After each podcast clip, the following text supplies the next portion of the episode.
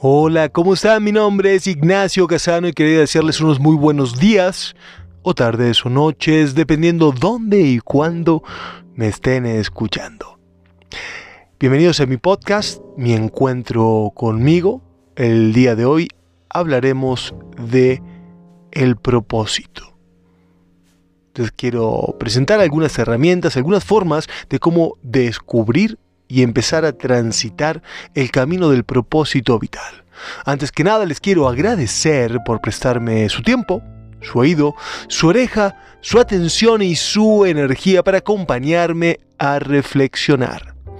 Comencemos. El propósito. El propósito es algo así como quién soy. Definido también como a qué vengo. ¿Por qué Dios me puso en esta tierra, en estos momentos? ¿Para qué lo hizo? ¿Cuál es el fin de mi existencia? Sí, es una pregunta importante que nadie nos enseña a hacerla, que en la escuela, en la universidad, salvo en alguna clase de filosofía, la tocamos como algo retórico, pero nunca tratamos de darle una respuesta. Evidentemente la respuesta correcta es la respuesta que emane de nuestro verdadero ser. La única forma de responder a esta pregunta es haciéndotela todo el tiempo. ¿A qué vengo? ¿Cuándo me siento verdaderamente vivo, dichoso, feliz, extasiado de estar en este planeta, de ser parte de este mundo, de este fragmento de la historia de la humanidad y del planeta? ¿Cuándo? ¿Haciendo qué clase de cosas. Y ahí te quiero hacer una pregunta. ¿Qué clase de problemas te gusta solucionar? Y te pido por favor que trates de pensarla, de responderla. ¿Qué clase de problemas te gusta solucionar? Que es muy distinto de preguntarte para qué eres bueno. ¿Sí? Y la diferencia en qué estriba? En que si repites algo un suficiente número de veces te vas a volver bueno. Eso no quiere decir que, seas bueno resolviendo algo, haga que eso sea tu propósito. Actividades rutinarias hacen que nos volvamos buenos y esa sensación de pertenecer a un grupo, de que la gente nos reconozca porque hacemos bien algo, te da una sensación de bienestar relacionada a tu autoestima, pero nada tiene que ver con tu propósito. Por eso te pregunto, ¿qué clases de problemas te gusta a ti solucionar más allá del resultado?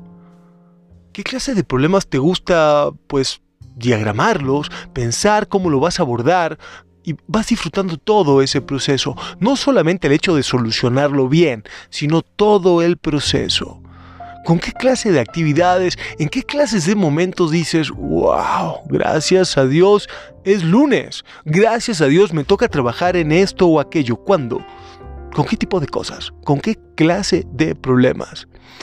Y lo que te pido que trates de notar es cuando se pasa la emoción de hacer algo, ¿no? Ese rush, porque me puedes decir, oye, algo que tenga que ver con una apuesta, con, con una carrera, con ganar, con ser vendedor y, y poder realizar acciones de venta en la que ganes mucho dinero, obviamente te da un rush, una emoción. Pero cuando se pasa esa emoción, ¿qué piensas? ¿Cómo te sientes? ¿Qué queda?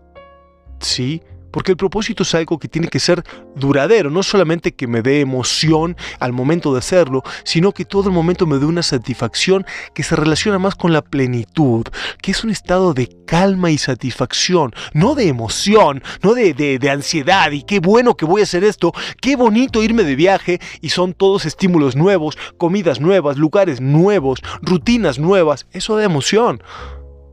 Y cuando pasa, ¿qué sensación te queda?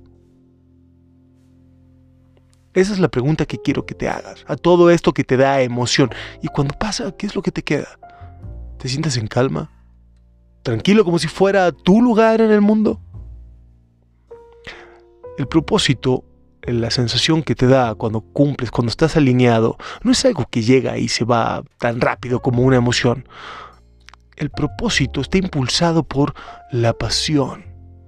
Es decir, sabes, sientes que es algo que quieres hacer, que tienes que hacer, y aceptas todos los pasos, los pasos que no son tan emocionantes, los pasos que tienen que ver con preparación, con estudio, con disciplina, con levantarte temprano, con hacer cosas aunque no quieras hacerlas con trabajar duramente aunque no veas el fin cerca, aunque no veas el resultado cerca, sabes que estás en el camino de tu propósito, que estás en el camino de algo más grande que tu persona y por eso, por eso te encanta hacerlo, por eso estás dispuesto, estás dispuesta a pagar el costo. Sí, el propósito, repito, está impulsado por la pasión, no por la emoción. Sí, el propósito tiene que ver con nosotros mismos. Tiene que ver con un trabajo que nos hace bien a nosotros, que no nos importa la opinión del prójimo, no nos importa la opinión del de al lado, ni de nuestras madres, padres, amigos, parejas. No lo hacemos para impresionar, lo hacemos porque nos hace bien a nosotros. Y aunque nadie nos viera y aunque nadie supiera que lo estamos haciendo, nos gusta, nos hace sentir bien y por eso lo hacemos. Es precisamente el propósito el que va a hacer que forjes una disciplina. La disciplina de hacer todo lo necesario para poder cumplirlo. Y esa disciplina es precisamente de ahí, de donde va a nacer tu destino. Y el propósito siempre, siempre siempre va a estar dado de la mano de dar, de ayudar. Tu propósito en la vida nunca va a ser egoísta, nunca va a ser para ti mismo, porque tu verdadero propósito es como un vaso que primero se llena a él, es cierto, con esta sensación de plenitud de la que hablábamos, y luego empieza a rebalsar. Y esa plenitud la vas a contagiar, primero a tu gente más cercana, luego a tus amigos, y así al mundo y a la sociedad. Ese propósito va a desparramar dicha, alegría, bienestar y plenitud a toda la gente que tenga cerca, a toda la gente a la cual le llegue tu luz.